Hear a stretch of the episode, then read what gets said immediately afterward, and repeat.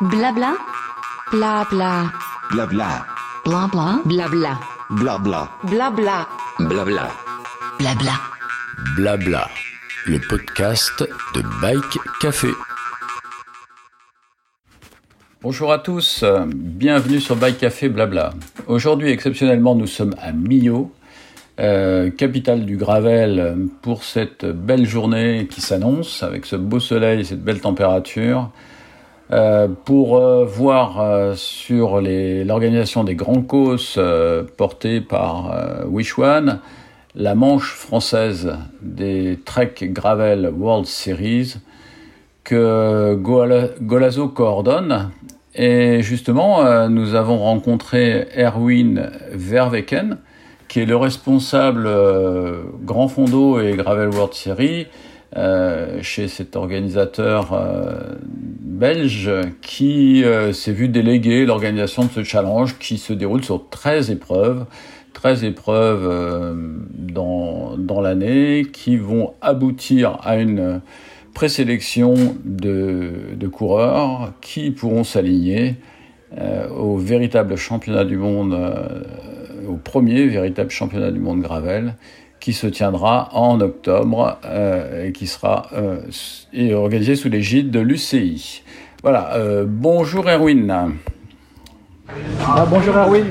Oui, bonjour. Donc tu représentes Golazo ici, et donc tu fais partie de l'équipe organisatrice de ce fameux challenge que tout le monde attendait euh, dans le monde entier. Oui, donc euh, on a commencé l'idée de, de, de- de créer un- un- un- une série mondiale euh, des courses de gravel. Euh, il y a trois ans déjà, fin 2019, euh, parce que moi je- j'ai fait la, la coordination depuis 2011 de, de UCI Gravel World, euh, Grand Fondo World Series, donc euh, la version route hein, Ouais. des cyclosportifs, avec chaque fois un championnat du monde au mois de septembre. Et donc on a proposé à Lucie d'intégrer ça aussi dans le monde de- de- des graviers, hein, des courses de gravel, qui commence à vraiment se, se- se partager partout dans le monde. hein. Avant c'était seulement aux États-Unis, Canada, et disons les 5-6 dernières années, on voit aussi des, des épreuves euh, gravel en Europe, Australie, Afrique aussi, Asie, donc euh, c'est un peu partout dans le monde.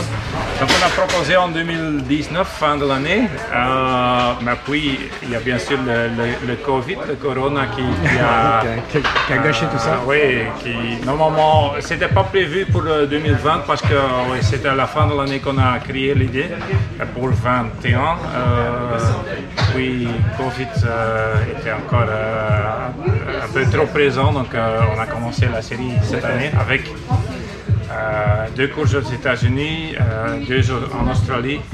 Euh, je pense la moitié, je ne sais pas exactement, euh, 8-9 en, en Europe. Oui. euh, et, il y a, en il y a un calendrier, donc la règle du jeu c'est euh, de sélectionner les meilleurs Ouais.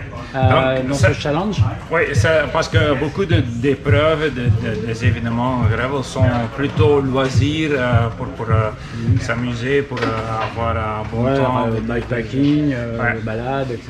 Euh, plutôt des balades, mais nous on veut vraiment créer des compétitions de, haut, ah, de haut niveau, d'une part de haut niveau, donc les meilleurs euh, font la compétition devant, et derrière c'est aussi euh, parce qu'à la fin, euh, dans le, monde de grand fond, on a aussi des, des épreuves de 8000 coureurs, parmi lesquels il y en a peut-être 1000 qui font la course et 7000 qui sont là pour, euh, pour le, le plaisir ou euh, un, un peu entre les deux.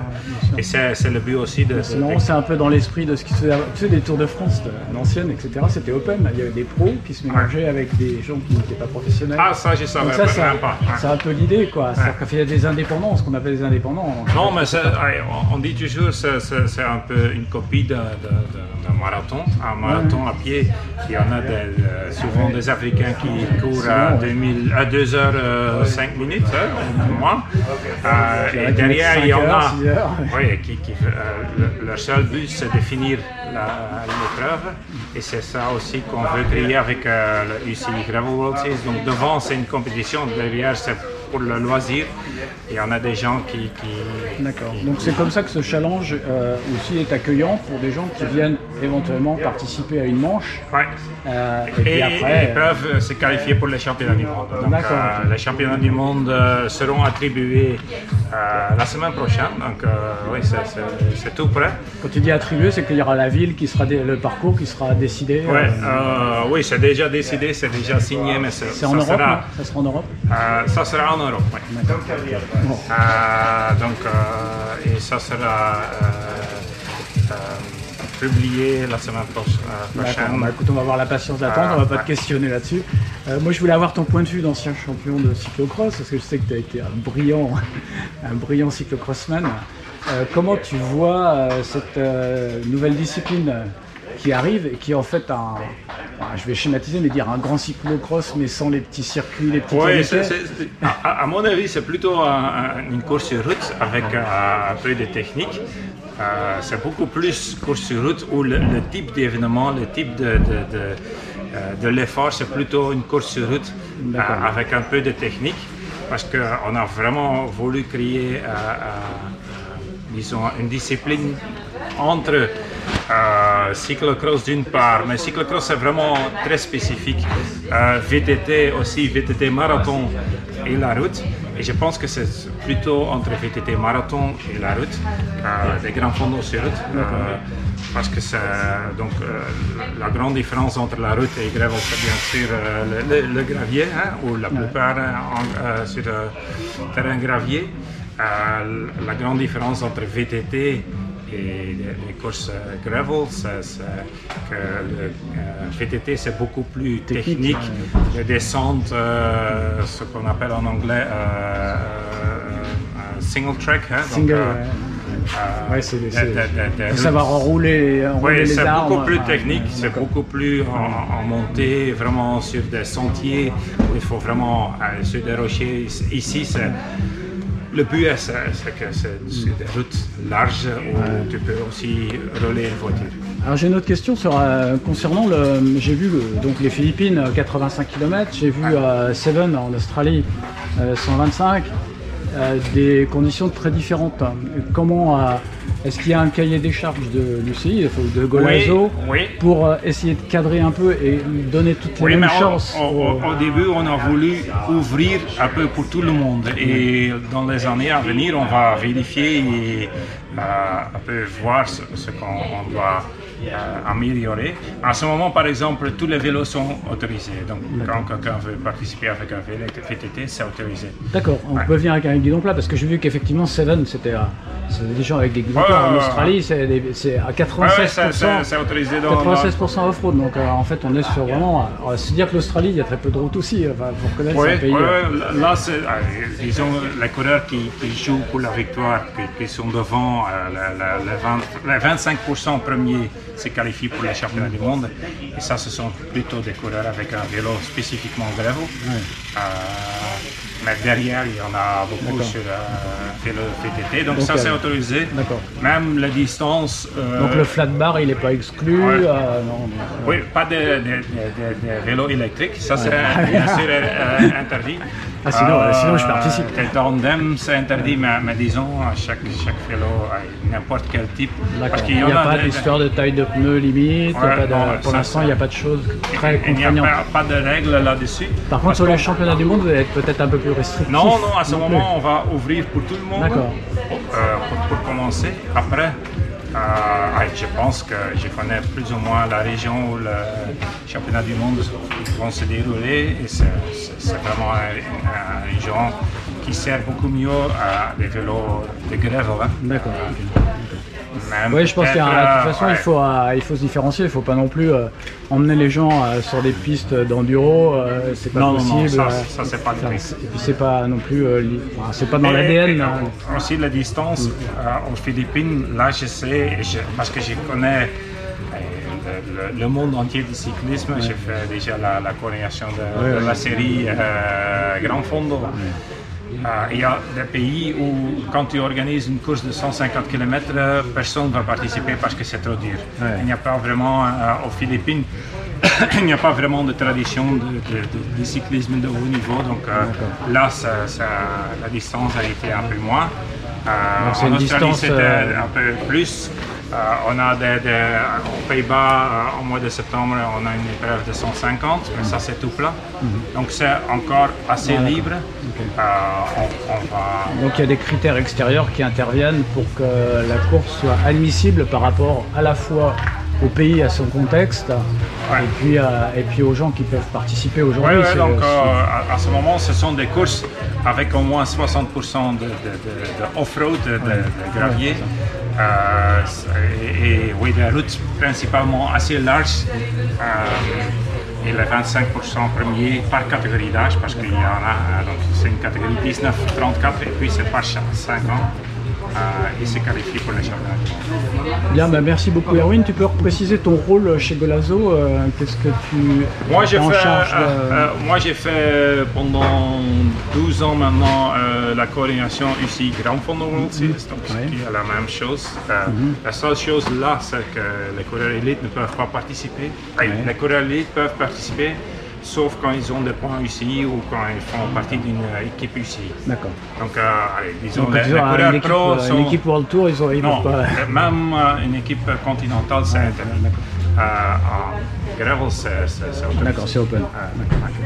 Euh, Donc tu Ah, vas, donc, euh, tu coordonner depuis- ce développement de- du gravel. Donc dans ton job, c'est ça. Oui, donc le projet euh, UCI Gravel World ça, ça a été ajouté cette année. Donc euh, j'ai 27 épreuves à grand fond, donc cyclosportif, plus un championnat du monde. J'ai 13 épreuves euh, euh, gravel, plus un championnat du monde. Et puis j'ai aussi 22 épreuves cyclocross en Belgique, D'accord, ok. en hiver. D'accord. Tu avais une question, Oui, euh, une question. Et c'est toujours des courses en ligne Ah, c'est le but. Oui, le, le- le but, c'est euh, il y en a qui, qui ont un, une- un- un- un parcours euh, à l'arrivée, une boucle pour, pour laisser passer les coureurs deux fois à la ligne d'arrivée, justement pour les spectateurs. Mais tu sais bien que le niveau est tellement divers que quand on fait des boucles à la fin de Ah, 10 ça, km, c'est- ça va être se, euh, se mélanger, c'est un peu compliqué. Pas comme certaines épreuves, typiquement en enduro, où il y a des parcours de liaison, des, des, des Non, non, non. Donc c'est c'est départ et le chronométrage commence avec le départ. le départ et l'arrivée. souvent, il y a une petite neutralisation de quelques kilomètres course route. Mais une fois que le départ est donné, c'est la course jusqu'à la fin. Donc, c'est pas des segments chronométrés comme on fait sur, euh, sur quelques cyclos, surtout aux États-Unis. Il y, a- il y en a beaucoup avec des, des segments chronométrés. Ça, on ne fait pas. Non. C'est une course dès le début à la fin. Et Allez, disons que le but est de, de- de créer euh, une, une grande boucle. Euh, il y, en a aussi dans le monde grand fond, il y en a qui, qui font une boucle à la fin de 30-40 km, ça c'est ok, mais, mais pas une, euh, de, de- de Pas- tout le hein. circuit. Bon, bah écoute, merci beaucoup Erwin. On va te laisser aller prendre ton dossard parce que tu participes demain alors. Oui, je, je participe, donc euh, Parfait. j'ai- même j'ai ouais, j'ai- j'ai fait aussi encore les, les épreuves grand fond et euh, j'ai gagné ma catégorie d'âge. Eh bien, le lendemain, on a retrouvé ce même Erwin, mais cette fois-ci euh, habillé en cycliste, avec son casque et son maillot, euh, prêt à partir, lui aussi, sur, euh, sur cette épreuve, afin de découvrir réellement ce qu'est une compétition de gravel, comme il organise, donc vivre de l'intérieur, en fait, une des épreuves qui leur a contribué à coordonner, à mettre au point au niveau mondial. Allez, courage Erwin Ça va? Ça va, ça va, j'espère. Ouais. Je suis en train de, de publier euh, les photos pour le site web, donc euh, pour Ouais, le- les réseaux sociaux. Il faut alimenter, il faut alimenter, il faut parler.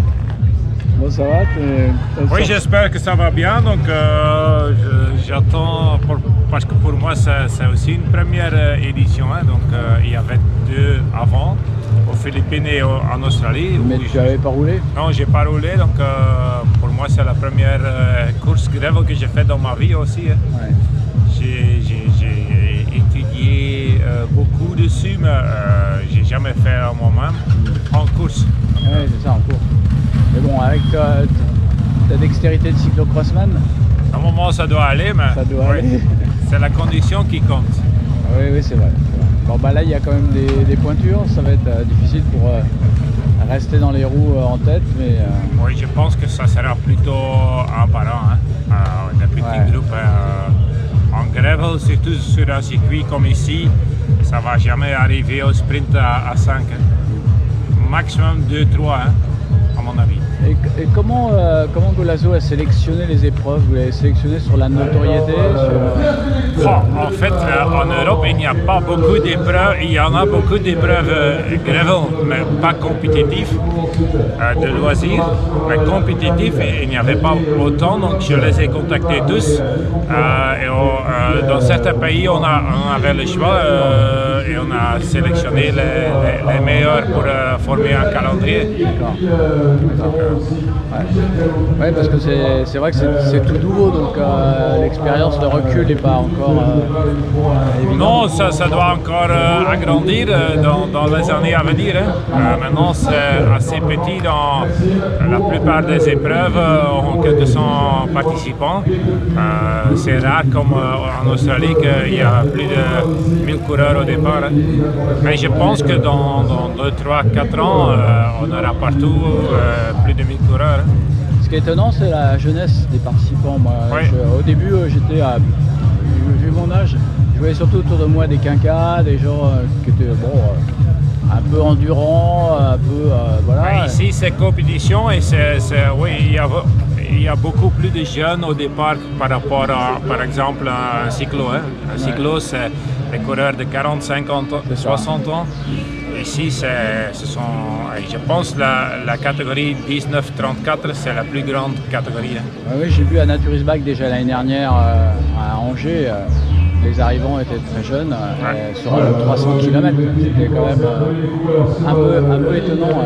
Et justement, hier, je discutais avec euh, Johan Souple, le professionnel, qui me disait que dans les pelotons ils en parlent. hein, c'est, quelque chose auquel ils croient en termes de véritable compétition Ouais, à terme.